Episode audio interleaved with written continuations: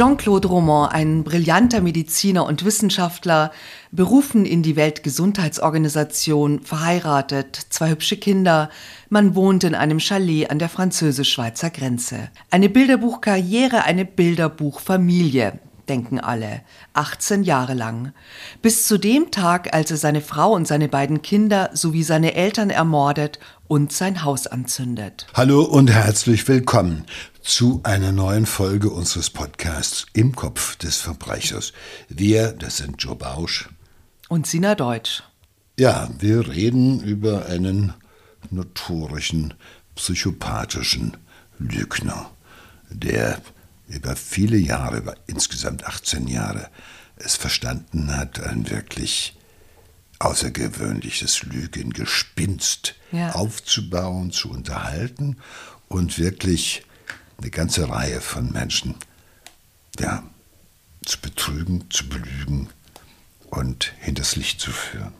Es fängt alles an, als er ein junger Mann ist. Er schreibt sich zum Medizinstudium ein in Lyon. Auch so ein bisschen, weil eine entfernte Cousine von ihm, Florence, die studierte auch Medizin und er findet sie ganz toll. Sie werden auch kurz mal ein Paar, dann trennt sie sich aber das Studium ist nicht so wahnsinnig erfolgreich, weil schon im zweiten Semester äh, fällt er durch und schafft eine ganz wichtige Prüfung nicht. Natürlich ähm, setzen aber auch seine Eltern große Hoffnungen in, in ihn und in dieses Medizinstudium und er fängt an zu lügen.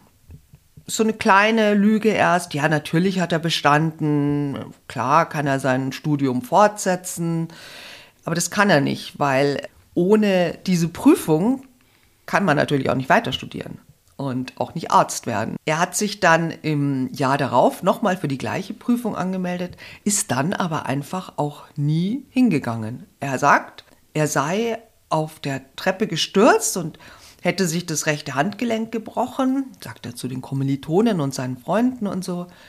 Und er hat aber von diesem Zeitpunkt an auch nie mehr studiert. Aber es hat keiner gemerkt. Er ist einfach nie hingegangen und keiner hat es gemerkt. Na gut, er hat schon es früh verstanden, ähm, sich äh, nicht mit den Leuten äh, sozusagen gemeinsam bei den anderen zu zeigen. Das ist ja eines der wichtigen äh, Prinzipien. Also die einen, die du belügst, darfst du nie damit hinnehmen, also wenn du sagst, ich studiere, äh, dann solltest du die Menschen, denen du das gegenüber behauptest, nicht mit an die Uni nehmen. Dann ist dann immer so, nee, auch das interessiert euch bestimmt nicht. Auch du, das ist auch jetzt kompliziert. Äh, du, das ist auch, da ist auch, die haben da auch eine harte Tür, da darf auch nicht jeder rein. Es ist auch Infektionsgefahr. Und ja, es bleibt immer dabei, es zu erzählen, aber du trittst nie den Beweis an. Das ist eine der wichtigsten Geschichten. Also das ist, äh, mhm. äh, bring niemals diejenigen zusammen, mit denen du über deine Lügengespinste eigentlich redest. Das ist, ähm, das schafft er. Es gibt eine ganze Reihe von Betrügern in der Historie, die halt eben gerade in der Medizin sind die Erwartungen hoch. Äh, Numerus Clausus musste erstmal schaffen, das Medizinstudium ist schon am Anfang sehr auf Selektion ausgerichtet, die halt da scheitern die irgendwo in den ersten Prüfungen scheitern, in den zweiten, dann auch natürlich eine Angst davor entwickeln, Prüfungsangst entwickeln, dann halt eben auch beim zweiten Mal scheitern, wiederholt scheitern. Das sind oftmals tragische Biografien, aber es gibt auch diejenigen, die sich in ein Lügengespinst verstricken aus dem sie nicht mehr zurückkommen und merken, das geht ja auch ohne. Ich muss mich gar nicht anstrengen. Mhm. Ich muss einfach nur weiter behaupten, ich mache weiter. Ich habe die Prüfung bestanden. Ich äh, natürlich äh, mache ich hier Karriere und alles kein Problem für mich. Und das ist ja viel einfacher als zu arbeiten. Also wenn du einen Teil des zeitlichen Investes, den du normalerweise für ein richtiges Studium äh, aufwenden müsstest, nur dazu benutzt, dir auszudenken, was du erzählen kannst darüber dann bist du auch richtig gut im Lügen. Ja? Dann ist es nicht nur spontan. Und das Irre ist, es gibt Leute, die kommen erst gar nicht auf die Idee, das zu tun. Mhm. Also er hätte ja auch seinen Eltern sagen können, pass mal auf, ich habe alles gegeben, ich habe es versucht, ich schaffe das nicht, jetzt habe ich auch noch Angst vor diesen Prüfungen, mhm. ich mache was anderes. Ja, aber er ist offenbar schon auch äh, der Meinung, dass er das äh, eigentlich gut kann oder dass er die Erwartungen seiner Eltern auch erfüllen muss, möchte, wie auch immer. Mhm. Ich meine, offenbar gibt es ja da auch äh, große Erwartungen innerhalb der Familie. Die Eltern wünschen sich, dass er ein erfolgreicher Arzt wird.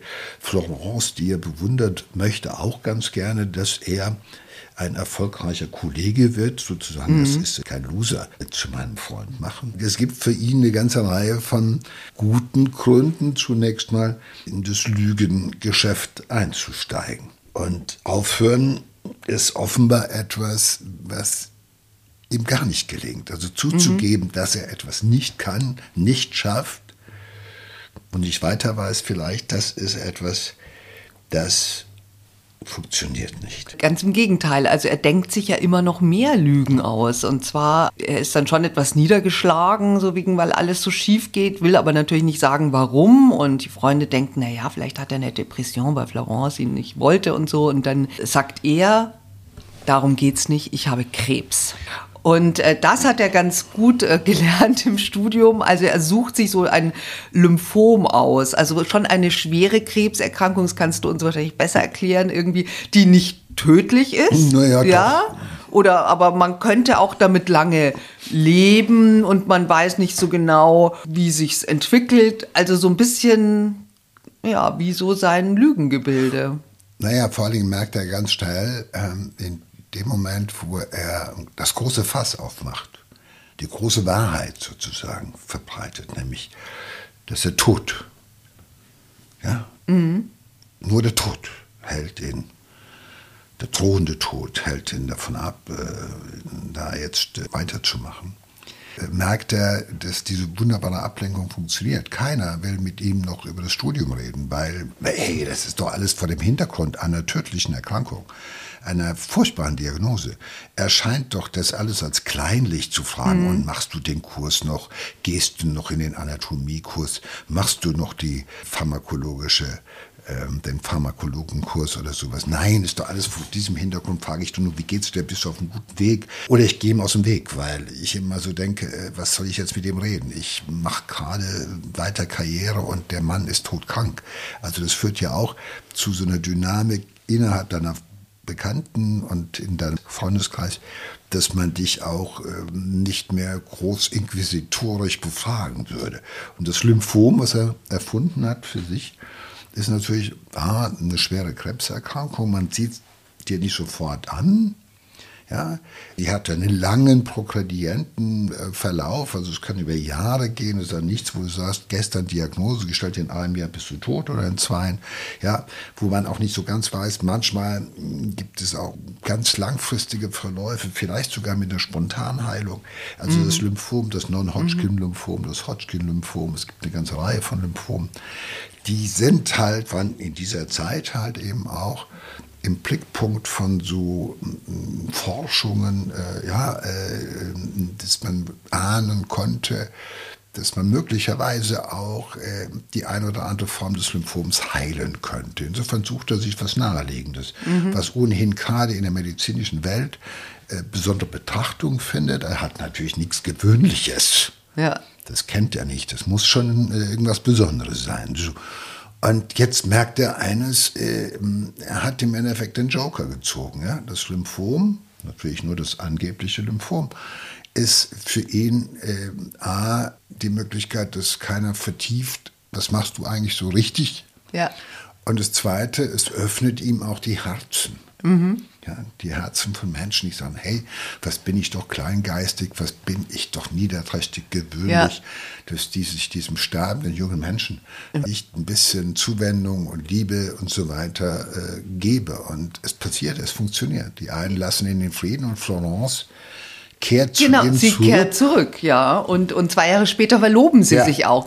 Und was ich aber, ich finde das so unglaublich, weil zum Beispiel, er geht dann weiter auch in, also er setzt sich wirklich in Vorlesungen obwohl er gar nicht eingeschrieben ist. Kann man ja machen, das kontrolliert ja niemand. Und er geht auch in die Bibliothek mit seinen Kommilitonen und er lernt mit ihnen, ja. Und wenn dann ein Examen ist, dann geht er in der Früh zur Uni bis quasi zu dem Saal oder geht dann zur Toilette nebendran und die anderen machen dann die Prüfung. Und wenn die rauskommen, mischt er sich dann wieder unter die Leute, die aus diesem Saal rauskommen und die Prüfung geschrieben haben und redet so drüber. Puh, das war aber schwer. Oh, das hat ja, oder? Das ist, ich finde, das ist so unglaublich, ja. Also, er betreibt einen riesigen Aufwand. Wahnsinn, ja, Wahnsinn, die Idee, auf, zu, drauf zu kommen. Naja, ich, ich, glaube, das zeigt ja, dass ihm ähm, der, der Anschein ist ihm auch selber wichtig. Also könnte ja sagen, okay, es ist jetzt mehr Sein als Schein, also er, äh, mehr Schein als Sein, so rum. Er geht halt mit dorthin. Äh, ich meine, er muss da nicht mehr hin. Ja, also er könnte auch zu Hause im Bett liegen bleiben oder irgendwo in eine Kneipe gehen und da sitzen bleiben und müsste nicht an der Universität sein, sondern aber er. Ja, aber vielleicht will er ja selber so tun noch vor ja, sich selbst. Ja, auch. aber ich meine, er ist ja nicht doof. Also er ist ja keiner, der äh, er weiß, ich mache keine Prüfung, ich bin zu einer Reihe von Prüfungen, zu denen ich jetzt zwar noch hingehe, aber werde ich gar nicht zugelassen. Also mhm. äh, ich mische mich unter die Kommilitonen und sage, ja, ja, das wird bestimmt heute auch locker, ich bin gut vorbereitet, ja. ich gehe mal kurz pinkeln, du bist später. Ja? Äh, bei den Prüfungen wird man weit auseinandergesetzt, mhm. das sind manchmal große Säle ja. und so weiter. Jeder ist mit sich selber beschäftigt. In medizinischen Prüfungen äh, hast du deine Aufmerksamkeit nur auf deinem, auf den Tisch vor dir und nicht, wer ist noch alles da, mal so gucken, das ist so. Außerdem laufen dauernd Leute rum, die kontrollieren, dass du nicht fuschst. Also das ist schon ziemlich verschult, aber weil jeder mit sich selber beschäftigt ist, fällt es nicht auf, dass der Romo überhaupt nicht in deiner mhm. Nähe sitzt, dass der nicht im Saal war, dass der äh, in so einer Vorlesung genau das Gleiche, man sitzt da vorne und man, ja, einer steht hinter der Tür, manche später, ja, die akademischen 15 Minuten. Das ist ja universitär, ein bisschen anders als in der Schule. In der Schule wird geläutet und der Lehrer kontrolliert die Anwesenheit. In der Universität ist es anders. Also es gelingt ihm jedenfalls in diesem Kontext, ja, und es scheint ihm wichtig zu sein, auch ihm scheint es wichtig ja. zu sein, dass er wahrgenommen wird. Also so ganz traut er dem Braten nicht, also so ganz abgefeimt, dass er einfach sagt, ich gehe in die Kneipe, warte, bis alles vorbei ist und erzähle halt, wie es ist. Äh, das, soweit, das traut er sich noch nicht zu. Also diese, diese, in diese Liga der Lügner muss er erst mhm. aufsteigen. Also er geht wirklich noch hin und drückt sich. Er geht, äh, ist nachher ja, wieder ja. da. Also er wird wahrgenommen. Wahrscheinlich, weil auch Florence da ja studiert noch in dieser, an dieser Universität und dass man so denkt, naja, die könnte es herausfinden, dass der gar nicht da war. Er muss noch präsent ja. sein. Ja, er hat ja auch sehr gute Freunde, die, er, die er sein ganzes Leben lang äh, behält von der Studienzeit, die mit ihm Medizin studiert haben. Ja, wir haben gemeinsam die, studiert. Die, die sind ja auch ja, bis haben, zum Ende waren die der Meinung, dass die zusammen studiert Und dass haben. der ein richtig guter war, ja. dem das so leicht gefallen ist. Der ja. hat relativ oft gefehlt und trotzdem hat er immer sehr gute Examina gemacht. Ja? Also das ist schon ihm auch wichtig, also die, die, die, Performance zu zeigen, dass er souverän wirkt, wenn er gefragt wird, dass er sich im Thema auskennt, dass er weiß, was gerade äh, geprüft wurde und was Professor XY in der Vorlesung vorgetragen mhm. hat, um mitzusprechen. Mhm das ist ein bisschen so wie jemand, der im Theater vor der Vorstellung umkehrt und geht nebenan in die Kneipe, kommt aber nach der Vorstellung wieder und sagt, oh, toll, super gespielt, war doch ein tolles Stück. Das ist genauso. Also er entwickelt natürlich auch eine wahnsinnige Fähigkeit, wenn am Anfang vielleicht noch Angst da gewesen ist, hat er irgendwann mal auch mal gemerkt, ich bin ein brillanter Lügner. Ja. Ich kann das so authentisch wiedergeben, dass mir mhm. diese ganzen Klugscheißer um mich herum ja, er denkt auch an alles. Ne? Er denkt also an zum alles. Beispiel ist es auch ja auch Kleinigkeiten so, sind ihm wichtig, ja. weil Kleinigkeiten ist ja das, was häufig überzeugt.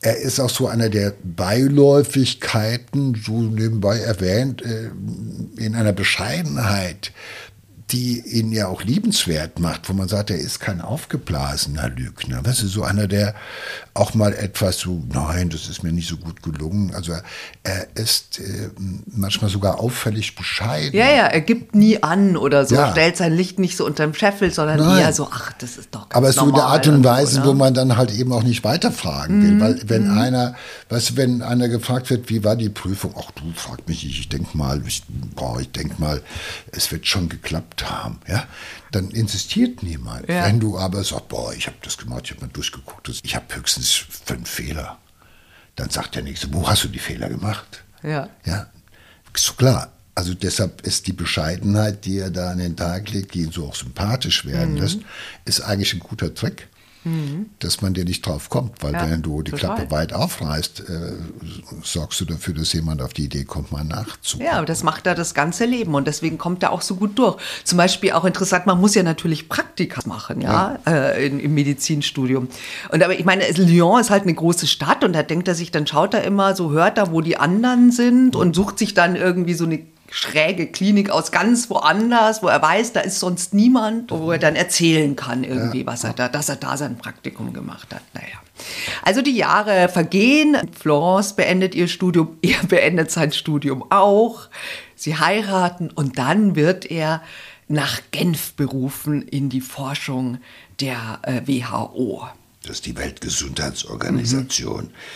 englisch World Health Organization dieser WHO, damit das mal geklärt ist.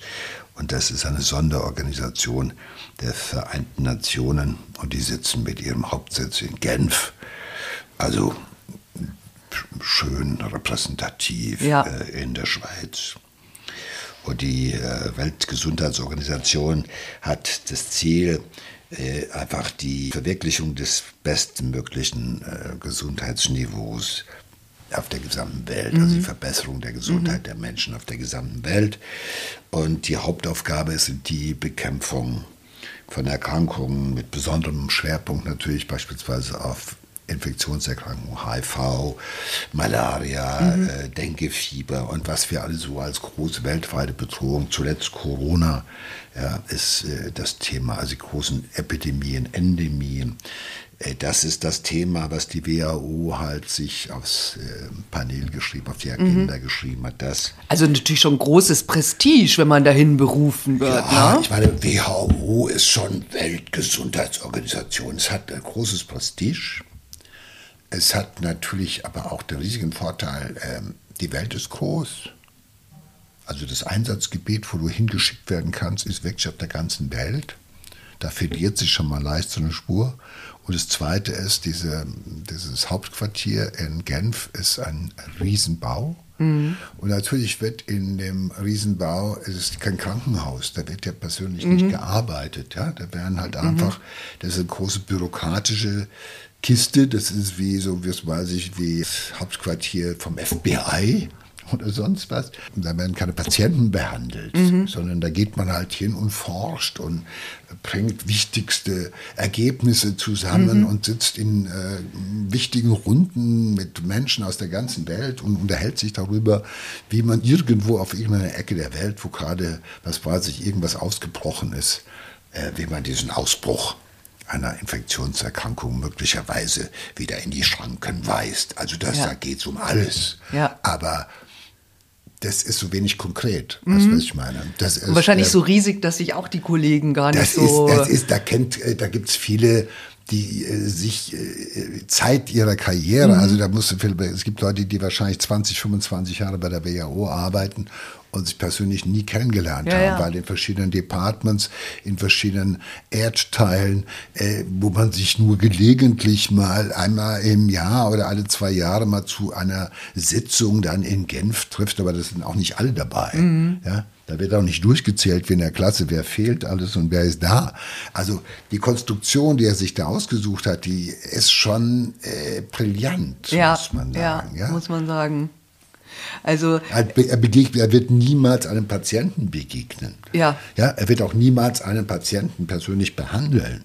Was eigentlich auch, sage ich mal, das muss man an der Stelle ihm mal vielleicht auch zugute halten. Er ist niemals irgendwie, wie viele andere, die sich als Ärzte ausgegeben haben, in den Krankenhausbetrieb gegangen. Er hat halt eben keine Patienten persönlich behandelt. Mhm er hat also diese ganze diese Hürde nochmal also einfach zu sagen, ist mir doch egal, ich kann es zwar nicht, aber operieren werde ich trotzdem. Das haben ja viele getan. Also er hat das Leben von er hat irgendwo, nein, er hat das damals schon noch gefährdet. gut. Ja, ja, er hat also persönlich weißt, jedenfalls mhm. äh, nicht das äh, Leben mhm. von äh, ahnungslosen Patientinnen oder Patienten gefährdet. Also mhm.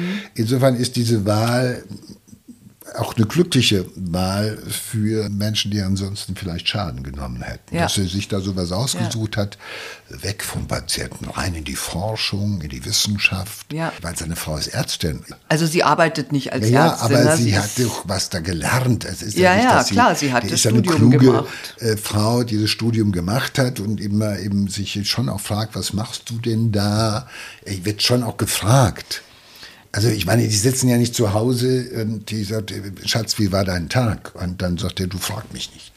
Ja, jein. Also ich, das weiß man natürlich nicht so genau, aber es ist schon so, sie ähm, bekommen ja zwei Kinder und äh, sie arbeitet dann auch nicht mehr. Also sie kümmert sich schon nur noch um die Kinder und um die Familie. Ne? Also sie arbeitet nicht als Ärztin und hält ihm so dem großen Forscher auch den Rücken frei so ein bisschen. Ne? So, also es gibt zum Beispiel auch die Chefs der WHO, äh, die vergessen auch keinen Geburtstag der Kinder. Da gibt's immer Geschenke von den Chefs. Ne? Und sie schreibt dann so Dankesbriefe. Also sie managt so diese, so, so eine klassische Familie, würde ich mal sagen. Ne? Er geht arbeiten, Mann. er ist, er hat, er hat ja viel ja. zu tun und so, ne? Und sie kümmert sich halt um die Kinder und, und macht das alles. Und er sagt aber auch, man denkt auch immer, ja, wieso hat die ihn da nicht mal besucht oder angerufen mhm. oder irgendwie sowas, aber er sagt halt auch, nee, also ich will berufliches und privates trennen.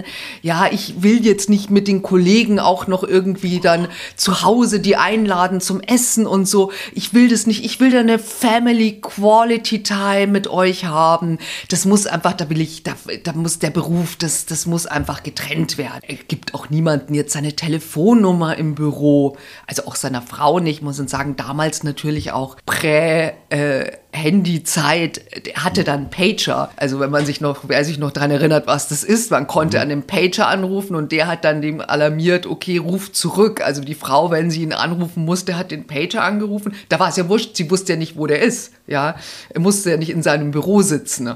Ne? Und dann hat er zurückgerufen, weil er natürlich auch wahnsinnig ja, ja, viel beschäftigt war ja. und der, der, sitzt ja nicht in meinem Büro und sowas. Ne? Also und der das sagt ist ja dann, eine Attitüde. Er hat sich ja da eine Attitüde gegeben, die ihm es ja auch ihm ermöglicht hat, einigermaßen sicher durch seine Lügenkonstruktion mhm. durchzukommen. Das macht ja Stress. Lügen macht ja normalerweise uns jedenfalls. Wahnsinnig. Stress. Das würde so, mich so stressen. Ja, erstens, wenn du lügst, musst du ein wahnsinnig gutes Gedächtnis haben. Ja, ne? total. Äh, das ist alles. Du musst dir wahnsinnig viele Sachen merken auch. Das ist, boah, also ich glaube, das ist äh, für Menschen, der sich darin äh, nicht auskennt und da also äh, dem diese besonderen psychopathischen Fähigkeiten, die man wahrscheinlich braucht oder die man sich aneignen mhm. muss, denen das fehlt, dem macht das nur Stress.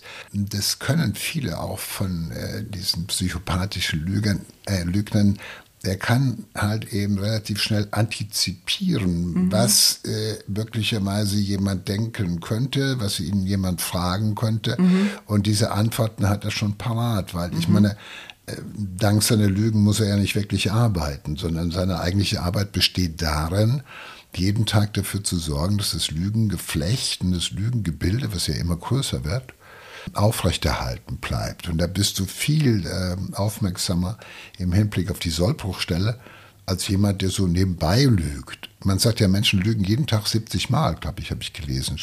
Lügt jeder Mensch, jeden Tag. Ja, diese kleinen Notlügen, war schön, gut gegessen, toll gekocht, nee, alles toll. Und so weiter. Man hat das mal eruiert. Also Lüge ist schon etwas, was dem Menschen gemein ist.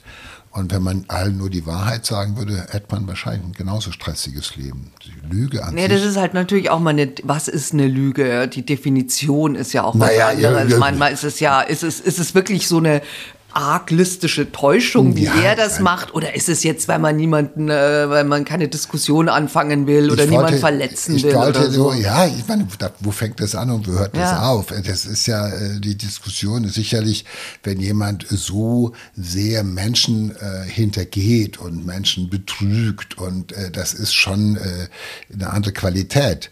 Aber ich wollte dir ja nur damit sagen, äh, dass äh, worin besteht die Besonderheit äh, bei so einem Lügner im Vergleich zu einem, sage ich mal, normalen Lügner und warum kommt man ihm nicht drauf?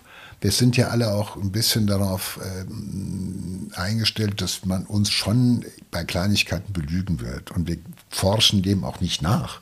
Wir geben uns ja manchmal auch lieber mit einer Lüge zufrieden, die uns viel sympathischer ist als die Wahrheit. Ja, und das merkt er ja auch. Er hat ja auch in seinem Leben gemerkt, dass seine Lügen bei seinen Eltern, bei seiner Florence, bei seinen Kommilitonen und so weiter, damit ist er ja weitergekommen, als mit allem, was er ihnen ansonsten an Wahrheit hätte einschenken müssen. Das heißt, er merkt, das ist ein Erfolgsmodell. Das ist etwas, damit bin ich erfolgreich. Und er weiß natürlich, ich bin kein Arzt. Er weiß natürlich, ich habe das nicht geschafft. Aber äh, das heißt, er muss auch mit mit jeder Minute, jeder Stunde seines Tages in irgendeiner Weise gegen dieses Selbst mangelnde Selbstwert ankämpfen. Die anderen sind aber das. andererseits merkt er aber, kann er sich aber auch jeden Tag sagen, dass er der, ein unfassbar brillanter Lügner Auch und Betrüger das ist. Das kommt irgendwann dazu. Ich glaube, weil irgendwann willst du dich nicht mehr mit dem beschäftigen, dass du ein Versager bist, Ja, ja. sondern du beschäftigst dich viel mehr damit, dass du sagst, ich kann sie alle bescheißen. Ja. Ich bin ein Genialer. Ich habe meine Bestimmung sozusagen darin gefunden, dass ich Ja. euch alle hinters Licht führen kann. Ich kenne viele Lügner, die halt natürlich dann alleine leben oder in verschiedenen Beziehungen leben. Das kommt ja oft häufig dazu, dass dann keiner ist, der wirklich definitiv vieles von, von einem weiß. Aber er schafft es ja auch durch die Distanz, dass er sagt, ich reise nach Genf, von Lyon aus oder wo auch immer her. Nee, er wohnt da in der französisch-schweizer Grenze, also in. Frankreich, aber an der Er Schweizer Grenze, er wo er fährt über die Grenze. fährt Er immer über die Grenze in die Schweiz, ja, er genau. fährt in die Ja. Schweiz, er muss also rüber und wieder zurück. Er muss auch mal ins Ausland oder sonst was. Das gehört sich ja als Arzt bei der WHO und als Wissenschaftler der Ja, WHO. also er baut sich schon so eine, äh, eine Geschichte, in der er sich auch relativ sicher fühlt. Und irgendwann kommt natürlich auch der Gedanke, ey, guck mal, die anderen müssen wirklich mal lochen. Und ich kann das so oder ist das nur Stress? Das war ja der Ausgangspunkt meiner Gedanken. Normale Menschen kriegen Stress, wenn sie solche Lügen haben. Andere müssen lernen, mit diesem Stress so umzugehen, dass sie ihn in positive Energie umsetzen. Also in Energie, ihr Lügengebilde noch weiter zu perfektionieren und auszubauen. Genau. Und er ist nämlich nicht faul, ja. Also zum Beispiel lässt er sich auch Visitenkarten drucken von der WHO, falsche. Dann sagt er, er ist Mitglied in ganz vielen Wohltätigkeitsorganisationen. Er ist Mitglied im Golfclub, im Ärzteautoclub. Und er fährt dann da immer hin, ne? ja, zum Beispiel zu dem Golfclub und geht dann so in das Büro und lässt sich da so ein- eine Auskunft geben und dann steckt er diese ganzen ne, Flyer und Aufkleber und sowas, was da immer so rumliegt, ja, in solchen Büros steckt er ein und lässt die in seinem Auto rumliegen, damit es so aussieht, als wäre er da einfach jede Woche auf dem Golfplatz. Ja, ne? ja, Also weiß überall, ja- überall hat er Broschüren und Er ja, wie Aufkleber von Leute, all dem. aber ist das nicht genial, dass er Das weiß, wie die Leute, wie, wie die Leute ticken? Ja. Dass er weiß, der Aufkleber eines bestimmten Golfclubs, der irgendwo liegen bleibt, die Broschüre, irgendwo so ein Mitgliedsausweis, Ja. so, ein- so, ein Dings, was du bekommst, wenn du auf die Driving Range gegangen bist oder Mhm. hast, ein, äh, hast ein Turnier mitgespielt. Wenn man das so achtlos irgendwo, als hätte man es ja auch vergessen äh, wegzuschmeißen, Ja. liegt es in deinem Auto oder liegt es in deinem Büro oder du lässt es fallen. Dass er weiß, die Leute schnappen danach und die sehen die ganzen Insignien von Wohlstand und von Macht und von Geld. Ja, das ist wie so ein Labeling, also permanent die richtigen Labels. Er weiß genau, also man muss auch eine Charity-Geschichte sein. Äh, Das bedeutet, ich muss natürlich auch mal abends am Wochenende oder so mal dahin, um mich da mal sehen zu lassen, kurz, aber nur, ich muss mal ein paar Runden Golf spielen. Ich muss Ja, jetzt ja. mit den Kollegen mal bei einer Oldtimer-Rallye mitfahren. Er hat dann auch mal, äh, ich, muss ja. mit Minister Ja. dinieren Ja. oder zum Beispiel Brigitte Bardot, die ja äh, so eine äh, Tierschutzorganisation hat, recht prominent in Frankreich, bei der war er auch mal und so. Also er lässt es immer mal so, so einfließen ne? Und alle sind natürlich... Äh, Heute machen die noch was anderes. Heute äh, ranzen die sich an die Leute ran und machen Selfies. Ja, ja. Oder Ja, ja, finden genau. sich eine komplette Ja, Legende. Mhm. in Social Media. Heute gibt's, das geht heute noch weiter. Sie sitzen hat. Er hätte seinen Spaß gehabt heutzutage. Ja, hätte, heute hätte er noch Möglichkeiten ja. gehabt, von denen er damals genau. nur geträumt hat. Die ersten Jahre war es tatsächlich so, dass er jeden Tag in Anführungszeichen zur Arbeit gegangen ist. Das heißt, er ist jeden Tag aufgestanden, er hat die Kinder zur Schule gefahren, er hat mit dem Auto die Grenze überquert, er hat bei der WHO auf dem Parkplatz geparkt, er ist mit einem Besucherausweis reingegangen, er hat sich in die Bibliothek da gesetzt, stundenlang, ja, und hat alles mitgenommen, was eben gratis war und ein Logo hatte. Ja, alles, was die WHO jemals publiziert hat, was da rumlag in dieser Bibliothek hat er mitgenommen und in sein Auto gelegt, um, um den Schein da zu wahren, die ersten Jahre. Später hat er das allerdings nur noch unregelmäßig gemacht. Und man fragt sich natürlich schon, also meine große Frage ist immer, was machst du den ganzen Tag, wenn du vorgibst, du würdest zur Arbeit gehen, ja? Was machst du? Das ist ja in Frankreich ein, ein sehr, sehr ähm, bekannter Fall und es gibt einen äh, französischen Autoren, Emmanuel Carrère, der sehr tolle True Crime ähm, Bücher schreibt und der sich das auch immer gefragt hat und der dann einen Briefwechsel mit ihm angefangen hat, weil er gesagt hat, was haben Sie bitte die ganzen Jahre lang, den ganzen Tag lang gemacht? Was, was denkt, er wollte wissen, was denkt so ein Mensch, wenn der jeden Tag acht leere Stunden hat, während er sagt, er ist in der Arbeit, was machst du? Ja? Und äh, tatsächlich äh, hat der gesagt, ja, ich bin spazieren gegangen, ganz viel im Wald.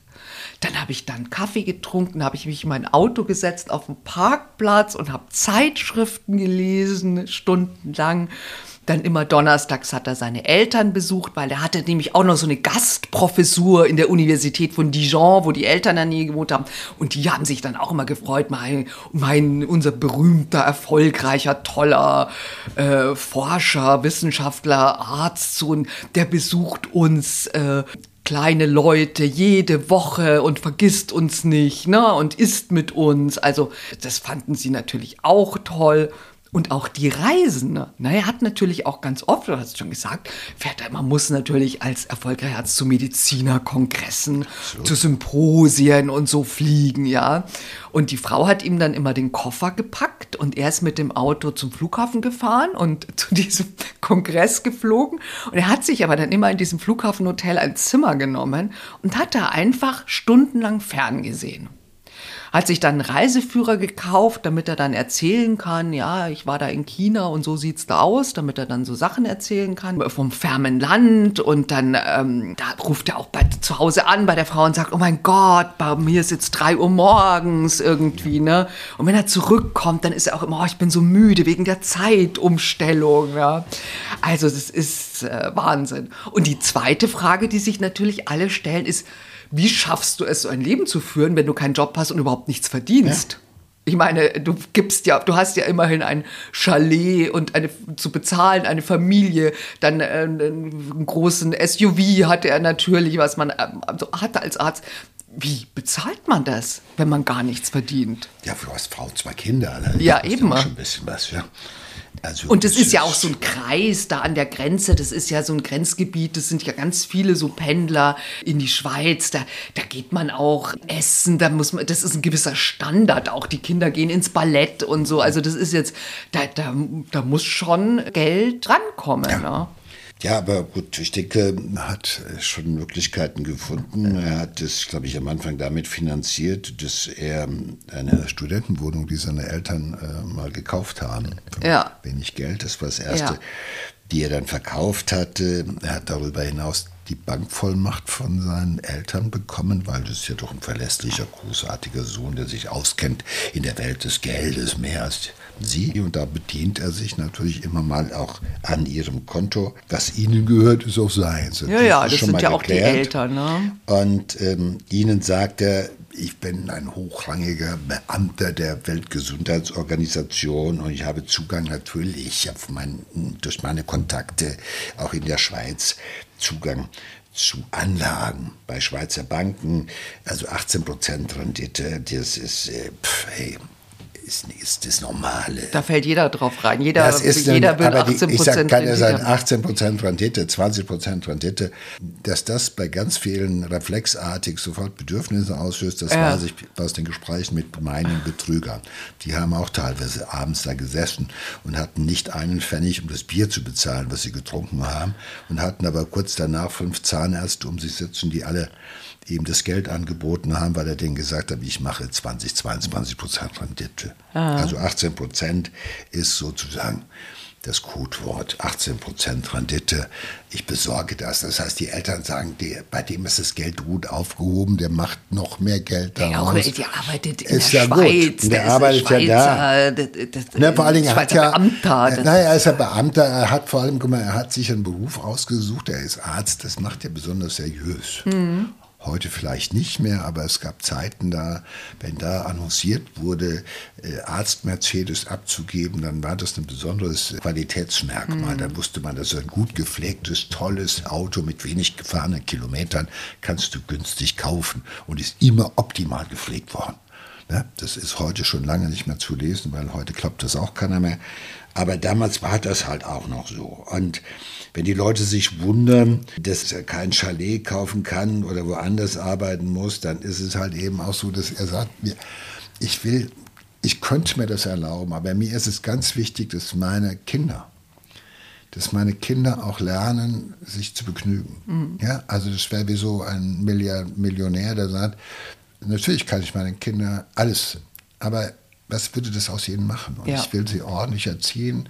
Sie sollen merken, auch mit wenig auszukommen.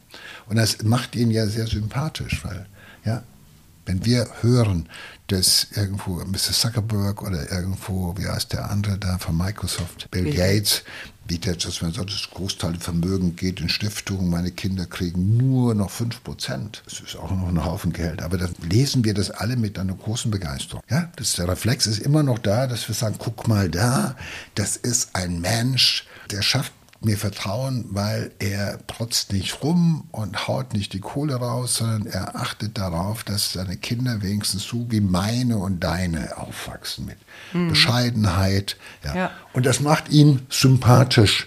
Und so ist es auch bei ihm. Er hat schon, also in der Zeit, wo er im Auto sitzt, im Hotelzimmer, sich Sendungen anguckt oder Zeitschriften studiert, lernt er. Er lernt viel über den Menschen. Er lernt natürlich, womit kann man Menschen wunderbar hinter die Fichte führen. Vielleicht hat er das als Psychopath auch schon immer irgendwie gut gekonnt. Aber was ich mir überlege, ist, eigentlich ist er ja erst in diesem Moment, sagen wir mal, kriminell geworden, weil alles andere, Lügen zu erzählen äh, deiner Frau und deinen Freunden, das hat ja keine strafrechtliche Relevanz. Das ist ja kein Verbrechen irgendwie, kann ja, Ja. jeder machen und erzählen, was er will. Aber in dem Moment, wo du äh, jemanden sagst, gib mir dein Geld, ja, ich leg das gut an, du bekommst es mit Zinsen zurück, aber du gibst es für dich selber aus. In die, das ist eigentlich das erste Mal, wo er tatsächlich auch, würde ich sagen, kriminell wird, oder? Naja, durch den Moment, da fängt er an mit Betrügen. Also äh, vorweg ist es kein Straftatbestand. Ja. In dem Moment, wo er seine Eltern bescheißt und ihnen das Geld wegnimmt und sagt, ich leg das gut an. Gut, ich meine, bei den geht er über- Eltern vielleicht auch geht- noch nicht na, und er- er hat ja da auch eine Vollmacht, Aber, aber, es ist seine erste Grenze, die er Ja. überschreitet. Das ist natürlich die Grenze, die Eltern zu bescheißen, ist jetzt nicht so hoch wie äh, Menschen zu bescheißen, die man gar nicht kennt und die man erst intensiv bearbeiten muss, um die zu bescheißen. Bei den Eltern fällt es leicht, da ist die Latte halt eben nicht so hoch, aber es ist nur der frühe Anfang. Genau, das ist der Anfang seiner Karriere als Krimineller und schließlich dann auch als Mörder. Die restliche Geschichte gibt es dann in zwei Wochen, beziehungsweise ab dem 4. Dezember. Und die ist schon sehr spannend, das kann ich euch versprechen. Also bis dann. Tschüss. Okay, vielen Dank. Dankeschön.